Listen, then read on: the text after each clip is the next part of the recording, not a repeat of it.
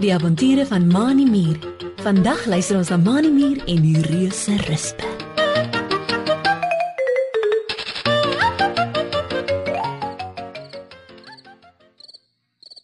Dit is 'n lekker koel aand. Die krieke sing hard hulle aandliedere en in die verte by die rivier kwak die paddas al te vrolik. Die maan skyn helder strepe tussen die bome se blare deur. Manimir en sy beste maatjie Driekie Dassie sit elkeen op 'n okkerneutstoel voor Mani se rooi muurhuisie in mense se agtertuin. Die twee maats kyk tussen die bome se blare deur na die sterretjies in die lug. Mani sug diep. Trikkie, ons bly daarom in 'n mooi wêreld. Kyk net hoe groot en rond en wit is die maan en daar, sien jy dit? Daar is die aandster. Kyk net hoe skitter dit. Trikkie Dassie skud haar wollerige dassiekop op en af soos sy met Mani saamstem. Ek wens ons kon die hele aand net na die maan en die sterretjies kyk, Mani. Sê sy en sit haar twee voorste dassiepotjies agter haar kop. Ek wonder partykeer of daar dalk iets of iemand is wat op die maan of in die sterretjies lewe, soos ons hier op die aarde. Driekie kyk dromerig op in die lug en wonder in haar gedagtes hoe iemand wat dalk op die maan lewe sou lyk. Mani muur glimlag. Hy weet dat sy maatjie Driekie Dassie altyd wonder oor dinge, soos om nou te wonder of daar mense of diertjies op die maan of in die sterretjies is. Mani kyk weer na die maan en toe sit hy effens vorentoe in sy okkerneutstoel. Hy trek sy muurogies op skreefies sodat hy beter kan sien.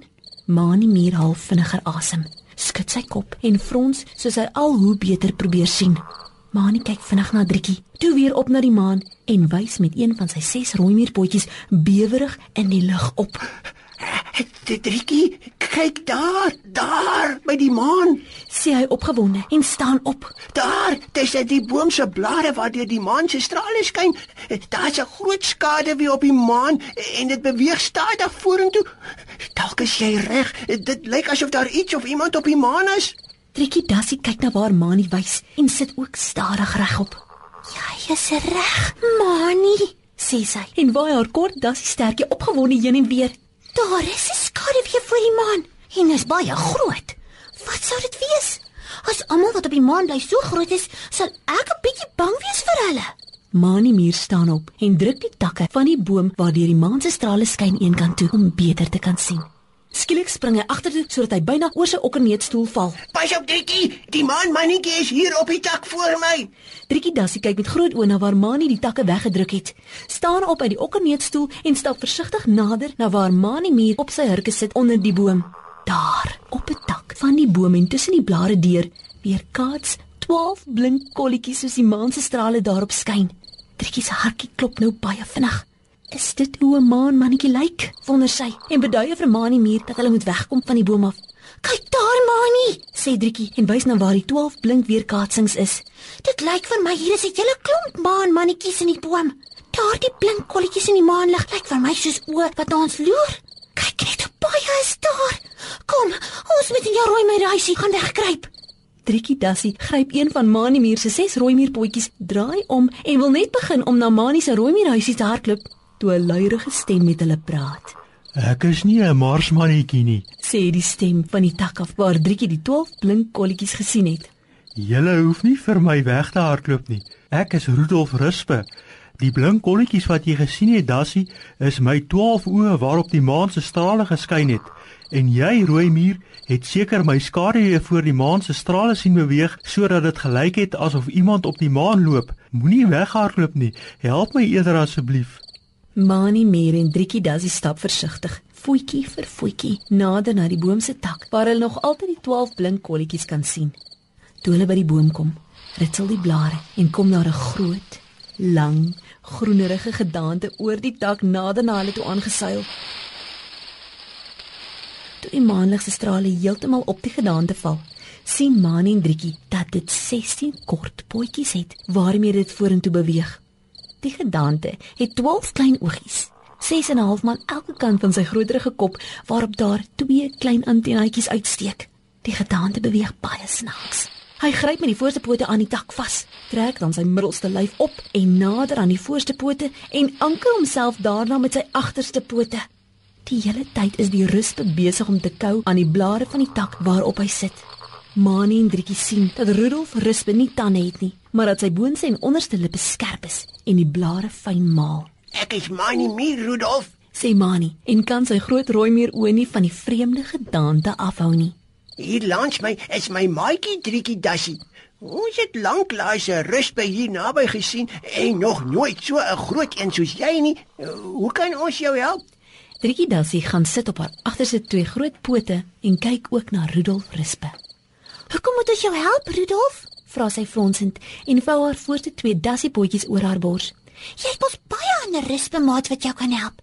En hoekom maak jy ons hier in die aand skrik? Jy kon mos maar net met ons kom praat toe die son nog geskyn het." Rudolf Rispe skud sy kop heen en weer. Dit is my probleem, Driekie. Sê hy effens hartseer en kyk van Driekie na Mani. Ons ruspes eet eintlik net in die nagte. Dis te warm vir ons in die sonlig.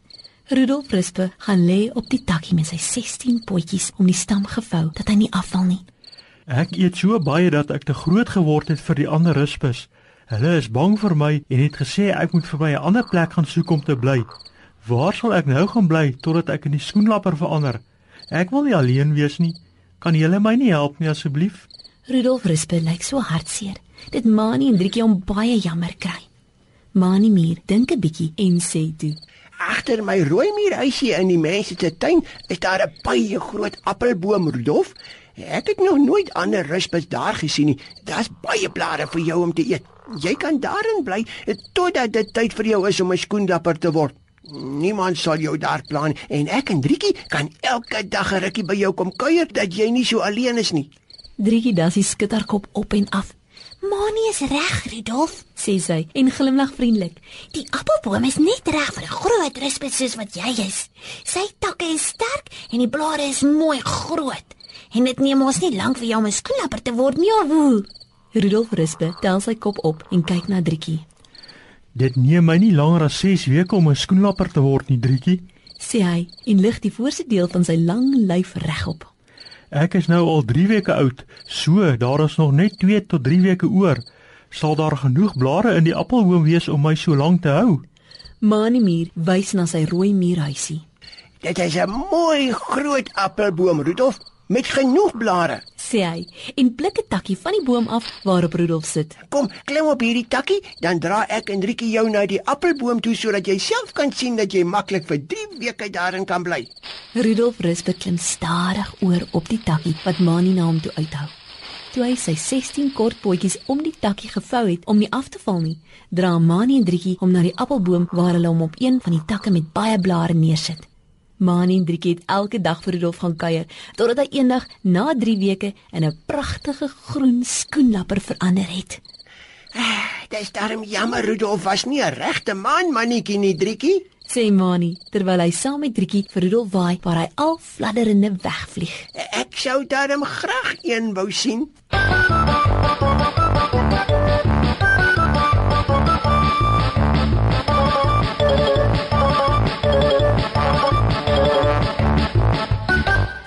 Ons lees in die Bybel in Romeine 12 vers 2. Laat God julle verander deur julle denke te vernuwe.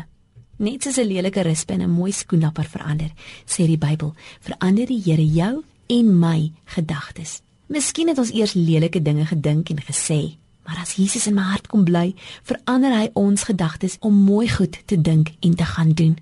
Tot volgende week wanneer ons weer saam kuier vir nog 'n avontuur saam met Mani Muur. Totsiens.